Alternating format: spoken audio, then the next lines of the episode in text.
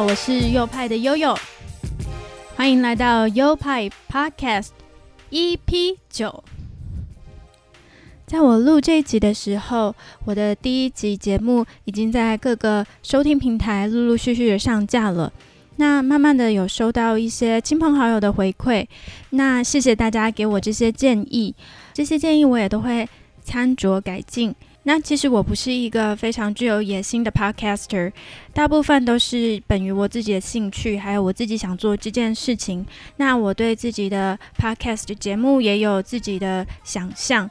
比如说，我希望我的节目是一个带资讯比较松散的节目，就是大家可以一边做事一边听。那可能跟很多已经在 Podcast 榜上前几名的那些节目不太一样。那些节目通常呃语速很快，会让大家觉得很热闹，那带的资讯也够丰富。不过我可能会比较喜欢不一样的风格。而且其实我这个人的品味很奇怪，就是我喜欢的东西不一定是受欢迎的。总之，呃，我还是会想要做出自己喜欢的东西，因为我知道这样子才能做得更长久。那谢谢大家给我的回馈，真的非常非常感恩哦。另外，还有一些朋友也跟我反映说，他们自己也很想要开 podcast 节目，但是呢，就是不知道怎么开始，或者是觉得不好意思。跟其他身边认识的人宣传，但是我还是觉得想做什么就赶快去做，趁年轻，趁自己还有活力，趁现在还没有很多背负不了的责任。这些，其实我不是一个太会后悔的人，但是如果要说真的有什么后悔的事，那就是我没有在年纪更轻的时候去完成我想做的事情，所以承受过的失败也不够多，就不能让自己变得更厉害。所以想做什么，就真的二话不说，赶快去做吧！真的。好的，那接下来又进入到我们的单元——悠悠白书。悠悠白书。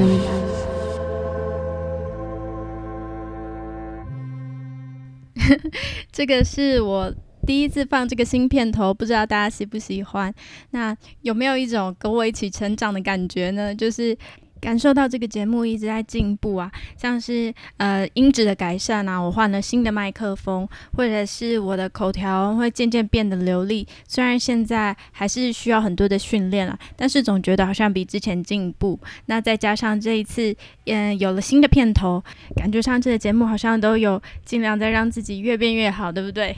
对，有变得更好的，那还是花几秒钟的时间跟第一次听的听众朋友做一个简单的介绍。呃，我是悠悠，我是一个平面设计师。那在我的节目优派 Podcast 里，悠悠白书这个单元里面呢，我会介绍一些设计师可以看的书，就是我目前在看的书。那我现在要介绍的是一本有关于字体的书，然后我会慢慢的讲解里面的故事。它大概就是一个章节，就一个字体的故事。那我自己会根据我现在所读的这本书，嗯，再做一些资料上的补充，然后把它放到我的节目里来。那如果有兴趣的朋友，可以去查我现在在讲的这本书，叫做《Just My Type: A Book About Font》，作者是一个英国人，叫做 Simon Garfield。呃，它是一本全英文的书，然后在台湾还没有中译本。那今天我们要介绍的字体故事分别是 Universe 跟 Fertiger，还有连带的要介绍它的设计师 Adrian Fertiger。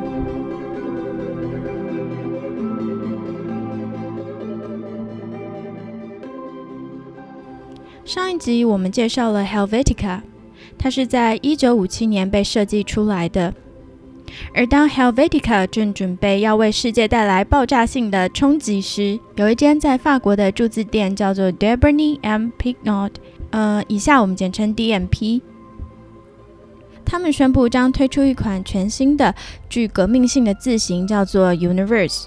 Universe 曾经一度要被命名叫做 Galaxy，反正就是他们要，呃，要营造一种非常。全新的、广大的，还有爆破性的这种这种气势哦。那后来讨论之后，还是命名为 Universe。嗯，他的设计师也是瑞典人，就是我刚才提到的 Adrian Frutiger。他生于一九二八年的瑞士。从小呢，他便展现了他对细节的执着。因为曾经有一个小故事，是他亲自告诉知名的设计师 Matthew Carter。我们在之前的集数也介绍过这个设计师 Adrian Frutiger，就说他从小上学常常迟到，因为每天早上他吃面包当早餐嘛，所以他会抓一些面包跟挖一些奶油来涂面包。可是，当面包涂完了，还会剩一点奶油。他为了要把奶油用完，就再抓一块面包来涂。然后奶油涂完了，面包却还有剩，他就再挖一点奶油。就这样周而复始，周而复始。因为他没有办法抓到刚刚好的分量来配，所以他就一直在这上面耗时间，导致他常常迟到。这不知道可不可以说是有一点强迫症啊？他早年的时候是在他出生地当排版的学徒，后来二十一到二十三岁的时候，他进了瑞士的一间学校，主要在那里学习书法艺术，就是呃 calligraphy。后来他被法国的 DMP 聘雇的时候，年仅二十四岁，但是他在当时的瑞士设计界已经颇负盛名，而且是在圈内居领导地位的一位设计师。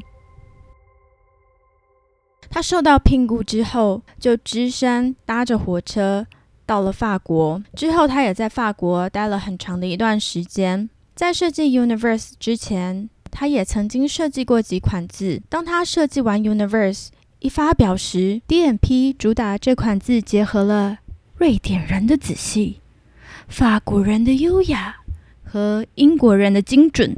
你知道，就是要讲一些。很厉害的词来行销他们的产品嘛？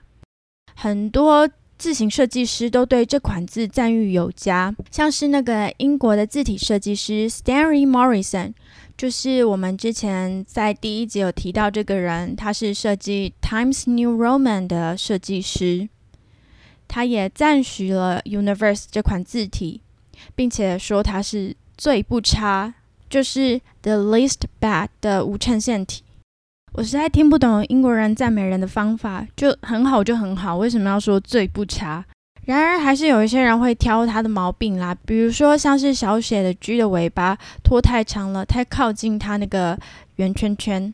这个字形很厉害哦，所以到一九七二年的时候，慕尼黑的奥运使用了 Universe 作为整个活动识别设计的字形。在二十一世纪初期，伦敦西敏。就是 Westminster 这个地方也选了 Universe 这个字来作为道路的指标，所以在平面设计界、字体界都普遍认为这款字形设计的比 Helvetica 好。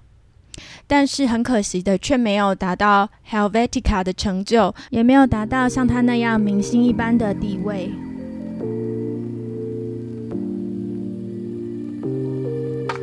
再讲到 Frutiger 这款字，Frutiger 正是以 Adrian Frutiger 本名命名的一款字体。许多字体设计师都觉得 Frutiger 这款字设计的比 Universe 好。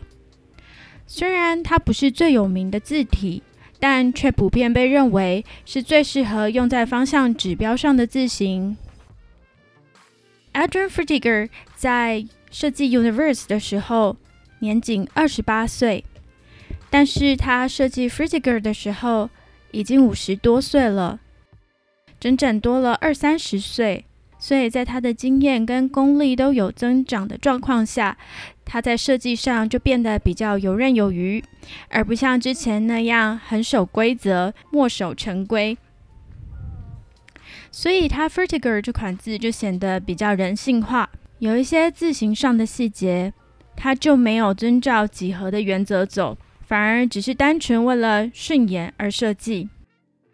还有设计师分析他的设计，说可以从他设计的字体间看出来，字体不仅仅是字体，他还模仿了生活中许多物品的样态。比如说，可以从字体的副空间看到似乎有树干的影子，或是从他设计的一些衬线体的字体上面那些衬线，发现很像人的脚的形状，都是相当可爱，也很有机。Fritiger 这款字体的出现是在一九七零年代，为了巴黎的戴高乐机场指标而设计的。当时还不叫戴高乐机场，当时叫做 Roissy Airport。那时是使用旧旧的指示灯箱，颜色是黄底，在晚上时会发着光，所以 Adrian Frutiger 在设计字体的时候，必须要考虑到这些因素。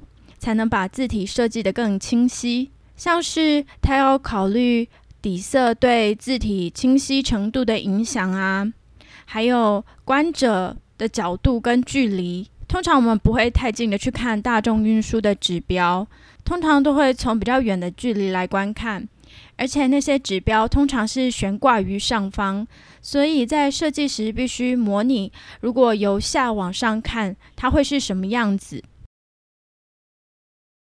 另外再补充一下，二零零九年的时候，呃，任职于莱诺字体公司，也就是 Linotype 的小铃铛，就是那个常常出欧文字体书籍的小铃铛啊。哦，照片看起来他真的是长得好帅哦，他就跑来找 Adrian Frutiger 合作，两个人在照片里就一副为了字体一生悬命的样子，真的非常帅气。他们更新了 Frutiger。这款字体，那加上了意大利斜体，还有不同的字重，所以有了新版的 Frutiger Next，也给这款字体一个新的面貌。就像我上一集在介绍 Helvetica 时，似乎也讲过，瑞士的设计师他非常重视正负空间的配置，就像莫扎特说啊。音乐不是音符跟音符的组成，而是音符跟它中间那些空白、静默所组成的。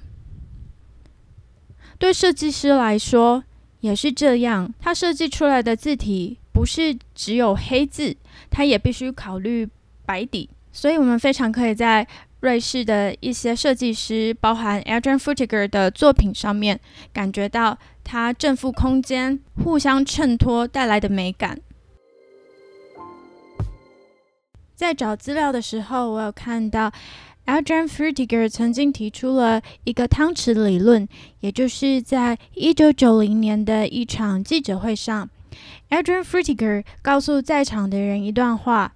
他说：“如果你记得你用的汤匙是什么形状，代表它设计错误。”汤匙跟字体都只是工具，呃，汤匙承载碗里的内容物，而字体承载书页里所要传达的讯息。如果是好的设计，使用者都会很自在，而且感觉不到这些工具的存在。诶，他说这句话怎么感觉有点耳熟耳熟的？我们之前好像有提过。诶，不是卫生棉啦，好自在又感觉不到存在，是我们第三集有提到的高脚杯理论。他们都觉得字体应该要是中性，要尽量没有个性，还有不引人注意的。但是我自己觉得，Adrian 设计的字要如何不引人注意呢？即使他的感觉是非常中性或是没有个性的，但是他确实是设计的非常美啊。这是大家都很难忽视的。